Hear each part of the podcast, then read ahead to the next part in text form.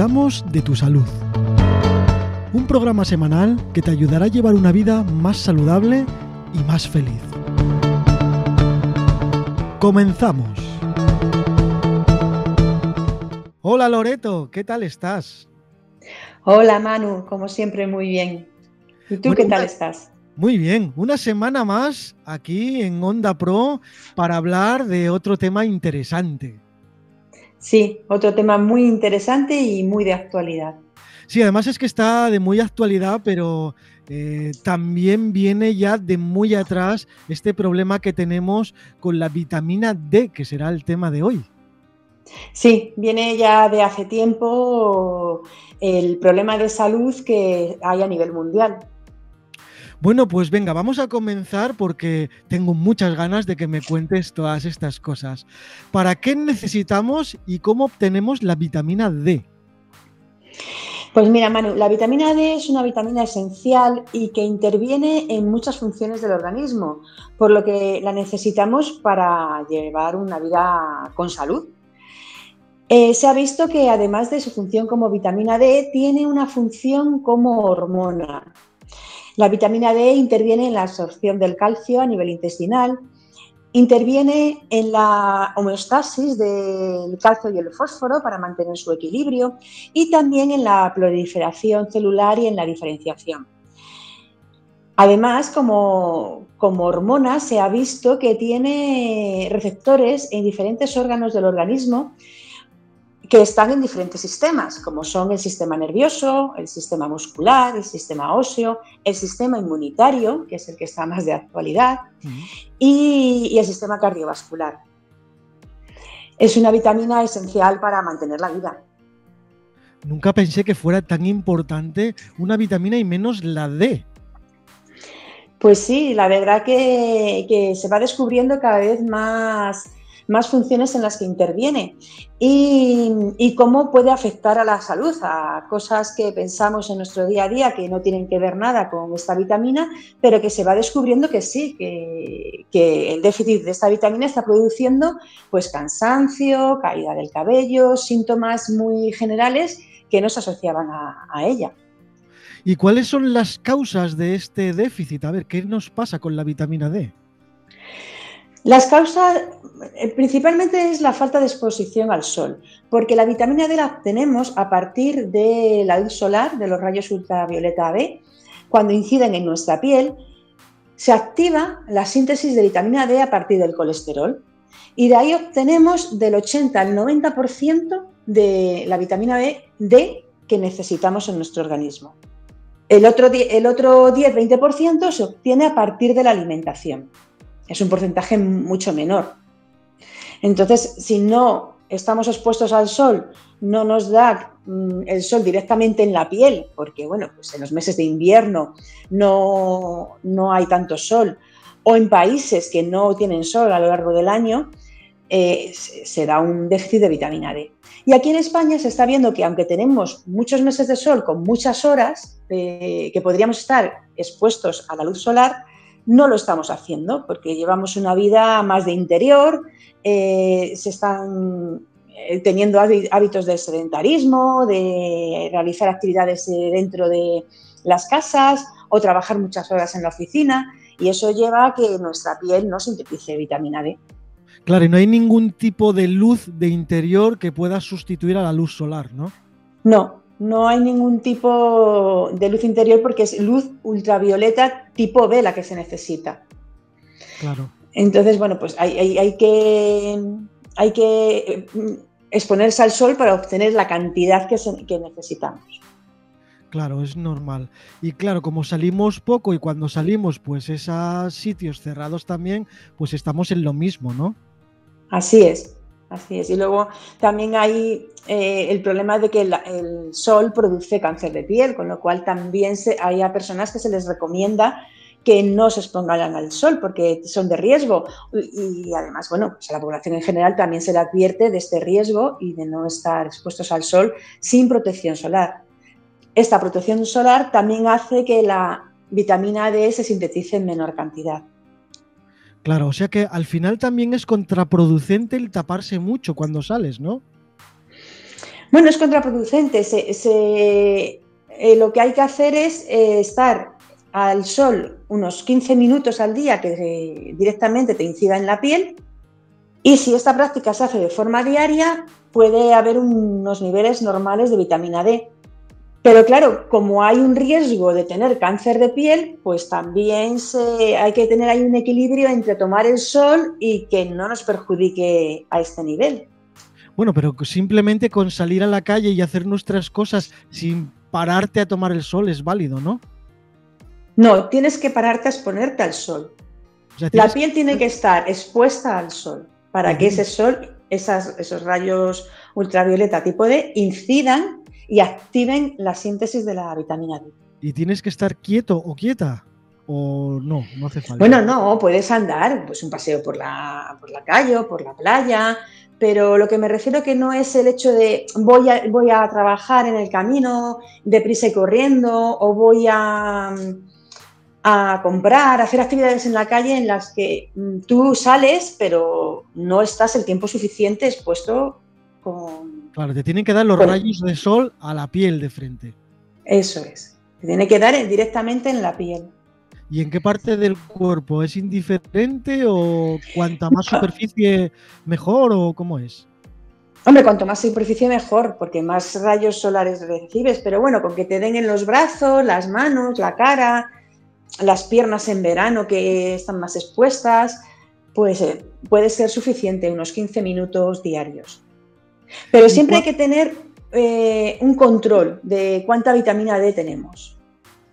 Y eso tiene que ser con tu médico, ¿no? Sí, claro, a través de una analítica. Se recomiendan niveles de 20 nanogramos eh, por mililitro a 40 nanogramos por mililitro. Eso es lo que se ha estado, el estándar que se ha estado recomendando hasta ahora, pero se está viendo que por debajo de 30 mm, ya puede haber un déficit de, vitamina D. Por lo que se recomienda que eh, para unos buenos niveles se tenga un mínimo de 30 nanogramos por mililitro y si están los niveles más cerca de, 50 nanogramos por mililitro, mejor. ¿Cuáles son los síntomas de la falta de vitamina D? Sí, hay varios síntomas. Lo que voy a hacer un inciso para terminar de explicar cómo obtenemos la vitamina D, porque es importante saber que también la eh, obtenemos ese 10% a 20% que falta de los alimentos. Sí. Y esto lleva un, complejo sistema de transformación en el organismo, que puede ser también causa de un déficit de vitamina D. Porque la vitamina D que tomamos en los alimentos es inactiva. Y a través de transformaciones bioquímicas que hay en el organismo a nivel de hígado y de riñón, se vuelve una vitamina activa. Si hay problemas en estos mecanismos de transformación de vitamina D inactiva a vitamina D activa, hay déficit porque no disponemos de esa vitamina D aunque la tomemos con los alimentos. También hay, una de las causas de la vitamina D del déficit, de que haya bajos niveles, es eh, el sobrepeso y la obesidad. Se ha visto una relación. También la malabsorción a nivel de intestino de la vitamina D por enfermedades inflamatorias intestinales o por tratamientos médicos que interfieren en su metabolismo. Y, la causa más frecuente que se está dando en la población mayor de 50 años es la edad, el envejecimiento, porque a partir de esta edad existe menos concentración de enzimas de, que regulan la vitamina D y también existe una menor capacidad de la piel para transformar el colesterol en vitamina D.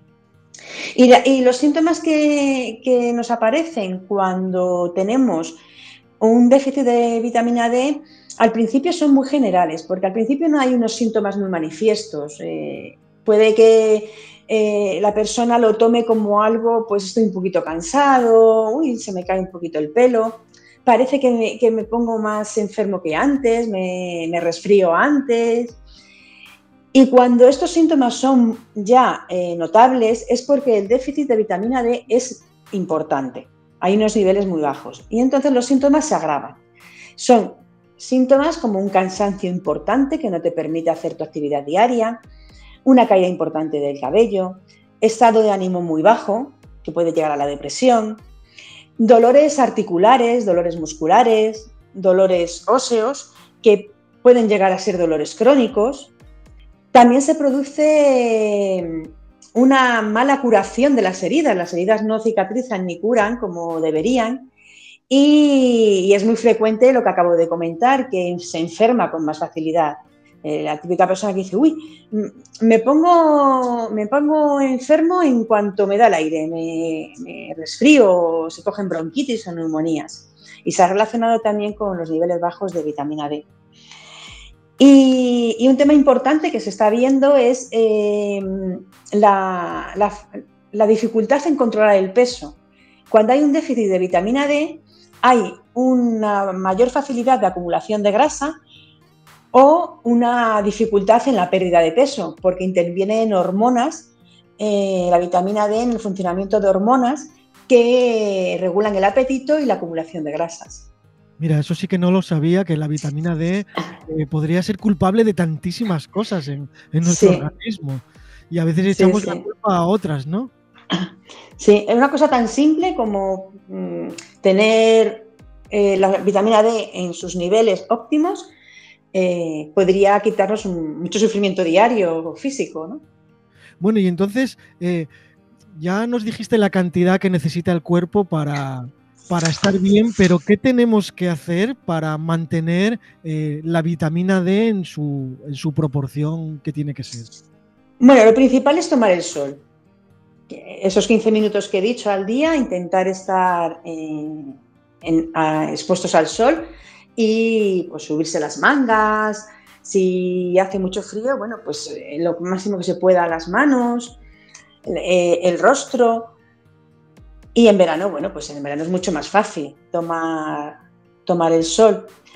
Siempre, claro, con una precaución, no más de esos 15 minutos y cuando ya estés más expuesto al sol, pues necesitas una protección solar para prevenir el cáncer de piel. Luego, por otra parte, tomar alimentos que, que tienen vitamina D, como son los huevos, las carnes, leche entera y principalmente pescado azul y pescado graso, como es el atún, las sardinas, el arenque, la caballa, el salmón. Y también hay vitamina D en los aceites de hígado de pescado. Los alimentos tienen vitamina D en una cantidad limitada. Mm, si no tenemos un déficit de vitamina D, probablemente no lo podamos eh, recuperar eh, los niveles normales solamente con la alimentación, porque los alimentos pues tienen una cantidad que nos sirve para mantener los niveles bien, pero no para reponer un déficit. Entonces se necesita a veces esos suplementos de vitamina D que hay que tomar eh, de forma habitual para conseguir subir los niveles y se recomienda que este, estos suplementos de vitamina D pues estén controlados por un médico o por un especialista para que tampoco sean en exceso. Vale, lo más preocupante es el no salir a la calle, que es lo que está ocurriendo ahora mismo eh, a la mayoría, no solo por la situación de la pandemia, sino ya viene de antes, ¿no? Entonces, la mejor solución, aparte de comer bien, no solo en este aspecto, cualquiera de nuestra vida, sería el tomar el sol y el ver la luz del sol. Sí, ese es el principal.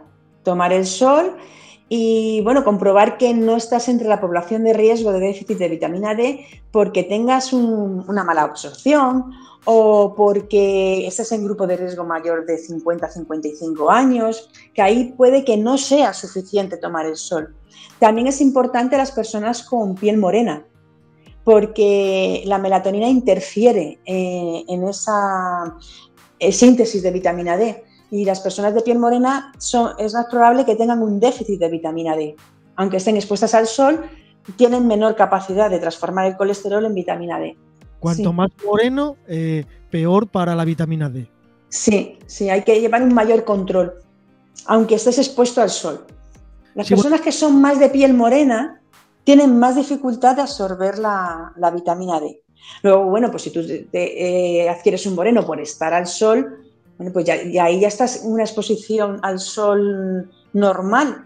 Si es verdad que la melatonina interfiere y si estás muy moreno podrías tener algún problema también de, conversión en vitamina D, de síntesis, Pero al igual, aunque no tomes el sol, la persona que de por sí es de piel morena tiene más dificultad en convertir el colesterol en vitamina D. Vale, y el problema yo de la alimentación ahí no lo veo porque si realmente eh, seguimos una, alimentación saludable, entre comillas, la vitamina D va a estar dentro de todos esos alimentos al final. Porque si haces una alimentación saludable, vas a comer la carne, el pescado, los huevos, o sea, realmente ahí está bien. Claro, el, pescado tiene que ser pescado azul o graso. Mm, es el que tiene la vitamina D. Y y bueno, también eh, el champiñón, los hongos, las setas sí que también tienen vitamina D. Lo que pasa es que tampoco lo podemos comer de forma diaria. Una alimentación saludable, pues ahora mismo con todos los consejos que hay de nutrición y todas las tendencias que hay, no englobaría eh, todos estos alimentos en una alimentación saludable, porque hay dietas que te recomiendan que no tomes carnes, bueno, pues, eh, sabemos que hay dietas que te quitan estos alimentos, ahora hay también una recomendación de no tomar leche, bueno, pues esas recomendaciones hay, que tener cuidado con ellas porque pueden estar haciendo que tengamos un déficit de vitaminas. Claro, yo cuando hablo de alimentación hablo de hábitos alimenticios, no de dietas, porque yo no sé si estaré acertado o no, pero no quiero ninguna dieta de ningún tipo. Yo soy de los de comer saludable y ya está. Hay que comer de todo y bien, no hay que restringir absolutamente nada, bueno, excepto la bollería industrial, bueno, todas esas que son malas, ¿no? Pero al resto, la carne, el pescado, los huevos, la leche, hay que comer, hay que comer un poco de todo. De todo en su justa medida, exacto. Eso es, eso es. Entonces, la dieta mediterránea, nuestra española. Se habla muy bien de la dieta mediterránea y que la dieta mediterránea evidentemente funciona bien, ¿no? Lo que pasa es que, bueno, algunos confundimos también cosas de la dieta mediterránea que realmente no son, ¿no?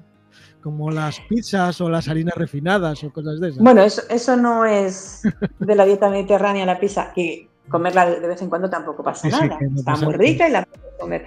Sí, sí. Pero nuestra dieta mediterránea de toda la vida, de nuestras madres, nuestras abuelas, pues esa es la sana. Los cociditos, el aceite de oliva y un montón de cosas. Aceite de oliva virgen extra legumbres, bueno, pues el cocido es verdad que, antiguamente se, cocinaba con muchísima grasa. Eh, y eso también se va tendiendo a quitar esa grasa, porque, porque, el modo de vida era distinta, claro. Si antes los cocidos eran también más, con, más grasa, con más condimentos, porque la, eh, vida era mucho más activa. Eh, la gente se iba a trabajar al campo y tenía una actividad diaria física mucho mayor que la que hay ahora y se necesitaba. Claro, ahora no se necesita esa cantidad de grasa porque no tenemos ese tipo de trabajo. Entonces vamos adaptando también un poco la dieta mediterránea a las condiciones de vida que tenemos ahora. Claro, al final la gente o la mayoría de la gente engorda porque el consumo calórico es mucho mayor eh, cuando comes que cuando trabajas. Claro, eh, hay que buscar ese equilibrio entre el ejercicio y la actividad que tú tienes diaria y lo que ingieres. Esto es así, si ingieres 1000 y, gastas 900, vas a engordar 100. O sea, pues te quedas con 100. Sin matemáticas. Hay que buscar ese equilibrio que tú dices. Gastas 1000, pues mira, pues tienes que consumir 1000 también, o bueno, o muy poquito, ¿no? Eso es así.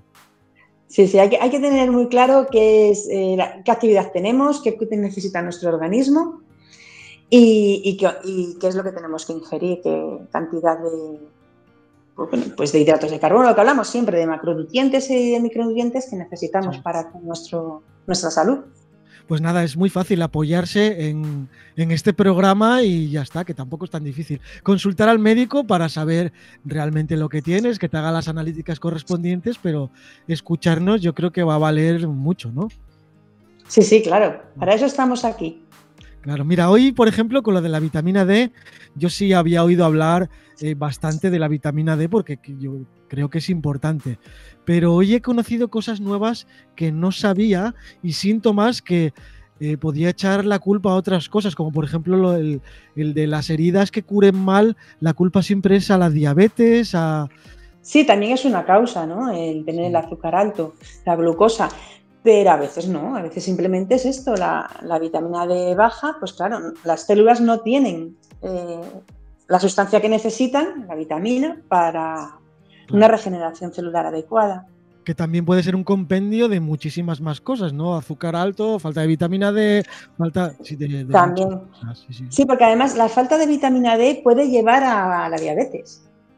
La falta, se ha visto que niveles bajos de vitamina D mantenidos en el tiempo causa enfermedades pues, como la hipertensión arterial, la diabetes, un deterioro renal, la osteoporosis, la osteomalacia, causa muchas enfermedades, problemas a nivel del sistema cardiovascular, cáncer, trastornos inmunitarios y con el tiempo, si no se corrige este déficit, puede causar la muerte. Es, es, una vitamina muy importante. Claro, nuestro cuerpo es una maquinaria que si no cuidamos a lo largo de nuestra vida, al final, pues pasa lo que pasa, independientemente, oye, de que te pueda surgir una enfermedad grave como un cáncer o otras cosas que no, eso no podemos hacer nada, ¿no? Pero la mayoría de las veces yo creo que sí, que sí que podemos hacer, ¿no? Sí, se puede prevenir. Hay enfermedades que se pueden prevenir y podemos vivir mucho mejor. Que no tenemos la garantía al 100% de que no aparezca alguna enfermedad, pero sí que reducimos el riesgo de que aparezca.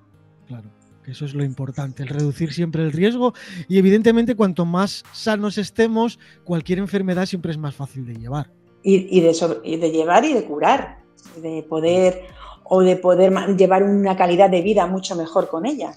Bueno, Loreto, ¿alguna cosa más sobre la vitamina D que nos quede ahí en el tintero? Bueno, mm, recalcar que es muy importante no tener déficit de vitamina D y además tampoco Bien, hay que tener cuidado de no tener exceso de vitamina D, porque la vitamina D es una vitamina liposoluble y se acumula en el organismo. Entonces, este exceso puede producir también efectos secundarios y problemas de salud. Por lo que vuelvo a recordar que hay que tener un control médico de los niveles de vitamina D, porque tan malo es el déficit como el exceso. Genial. ¿Cada cuánto deberíamos ir al médico para hacer una analítica o, o ver qué podemos o no tener? Normalmente se ha recomendado siempre una vez al año hacer una analítica y ver cómo, cómo se está. Aunque te encuentres bien y no tengas ningún síntoma, una vez al año realizarte una analítica que te indique que todos los valores eh, de, vitaminas, de, tu hemoglobina, tus leucocitos, pues todos los valores analíticos están correctos. Y si te encuentras mal antes, pues acudir antes al médico, claro. Si tienes algún síntoma que indique que dices, es que no estoy bien, pues acudir antes del año. Sí, eso es lo más importante, siempre acudir a nuestro médico de cabecera que siempre nos va a orientar de la forma correcta, aunque luego nos diga cosas que no queremos escuchar. Mm, cuidarnos y, no, no seamos capaces. Sí, em, em, a mí me sucede mucho que, me dicen que no quieren ir al médico por no, porque no les digan lo que tienen mal. Ya. Pero claro, es que si no lo previenes y lo coges a tiempo, cuando vayas ya puede ser tarde para, para que te cures más rápidamente y, el, el, remedio sea más fácil, ¿no? el remedio que tengas que poner. Sí, además estas cosas cambian de un día para otro, ¿no? Porque es típico decir, no, pero si ayer estaba perfectamente y hoy resulta que tengo no sé qué. Claro, porque el cuerpo intenta adaptarse a la situación. El cuerpo tiene una gran capacidad de mantener la homeostasis y, de eh, intentar que funcione correctamente, pero claro, para funcionar bien está tirando de sus reservas o está tirando de otros órganos, o está tirando de otras mm. funciones hasta que se agota. Y entonces te aparece de repente todos los síntomas porque has agotado a tu organismo. Claro, todos los recursos se han agotado y entonces ya aparecen. Bueno, Loreto, pues nada, ha sido un placer mantener esta conversación con este tema tan interesante contigo. Eh, ha pasado muy rápido. Sí, se pasa siempre muy rápido. Estaríamos aquí hablando de muchas más cosas. Sí, sí que es verdad. Bueno, pues nada, eh, Cuéntanos un poquito cómo podemos contactar contigo eh, para hacerte alguna pregunta. Pues recuerdo que tengo un blog, consejoysalud.es, en el que hay artículos de salud, de consejos de salud, y hay una página de contacto en la que podéis contactar a través del formulario, del teléfono por WhatsApp o del mail que figura en esta página. Bueno, pues ya sabéis cómo contactar con Loreto Serrano Y nada, aquí nos despedimos. Un abrazo enorme para todos vosotros y todas vosotras y hasta el próximo episodio. Gracias, Loreto. Hasta la próxima, Manu. Gracias a ti.